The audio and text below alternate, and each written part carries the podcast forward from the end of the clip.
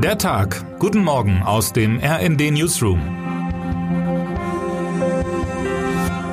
Guten Morgen, liebe Leserinnen und Leser. Stellen Sie sich vor, jemand fragt Sie auf der Straße mit plötzlich vorgehaltenem Mikrofon, Guten Tag, was sagen Sie zur aktuellen Krise? Bei vielen Menschen würde dies derzeit wohl eine Gegenfrage auslösen. Krise? Welche Krise meinen Sie denn jetzt genau? Tatsächlich gibt es derzeit ungewöhnlich viele Krisen auf einmal. Das Beklemmende ist, während die alten Krisen weiter köcheln, lugen neue schon drohend um die Ecke. Der gestrige 16. März war wieder einer dieser verflixten Tage, an denen viel zusammenkam. Die sattsam bekannte Ukraine-Krise ist nicht nur nicht entschärft, die Zeichen stehen sogar auf Eskalation. Polen stellt die baldige Lieferung von Kampfflugzeugen an die ukrainische Luftwaffe in Aussicht.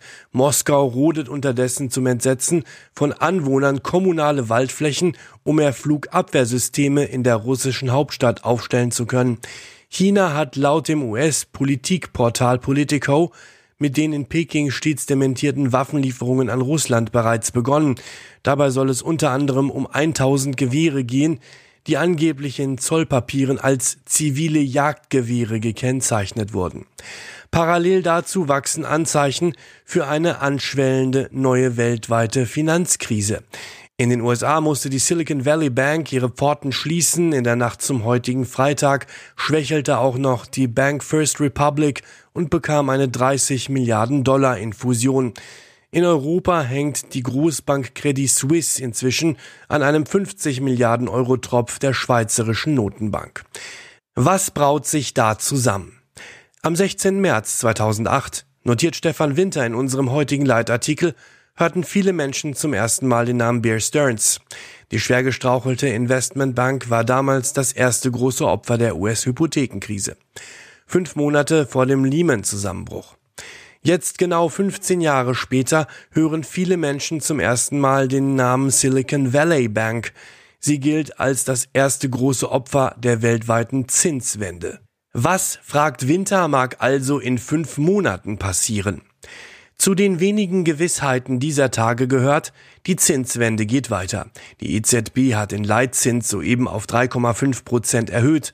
Damit macht die EZB vielen Unternehmen zahllosen privaten Kreditnehmern aber auch der wie noch nie verschuldeten Staatenwelt das Leben schwer. Plötzlich hat die Geldwertstabilität Vorrang. Man will raus aus der Inflation. Auch hier siedelt leider Krise neben Krise.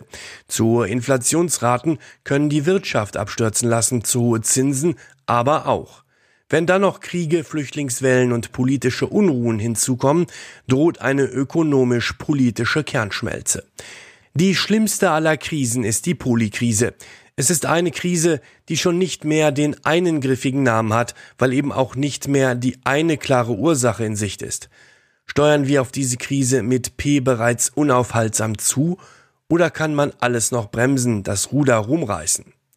In diese heikle Situation würde eine Politik passen, die sich ehrlicher macht und nicht die Lasten wie bisher in die Zukunft verschiebt, doch damit tun sich nicht nur die Deutschen schwer.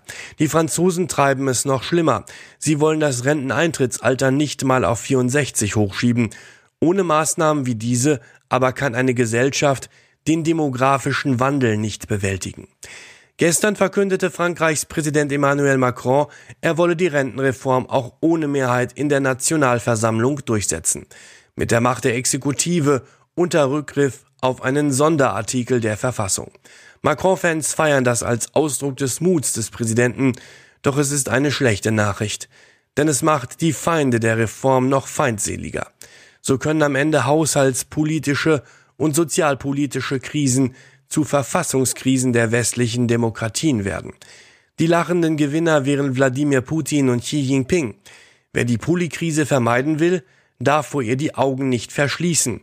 Man muss offen über sie reden, ihr ins Auge sehen, die strategischen Zusammenhänge erkennen und auf Konsenssuche gehen. Nur dann kann die Rettung gelingen. Termine des Tages. In Berlin stimmt der Bundestag heute über die Änderung des Bundeswahlgesetzes zur Verkleinerung des Parlaments ab. In Istanbul trifft der finnische Präsident Niinistö heute mit seinem türkischen Amtskollegen Erdogan zusammen. Im Raum steht, dass die Türkei einem NATO-Beitritt Finnlands bereits kurzfristig zustimmen könnte. Über Schweden wird noch immer verhandelt.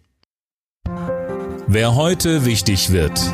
Generalleutnant Carsten Breuer tritt heute sein Amt als Generalinspekteur der Bundeswehr an und wird damit Deutschlands ranghöchster Soldat.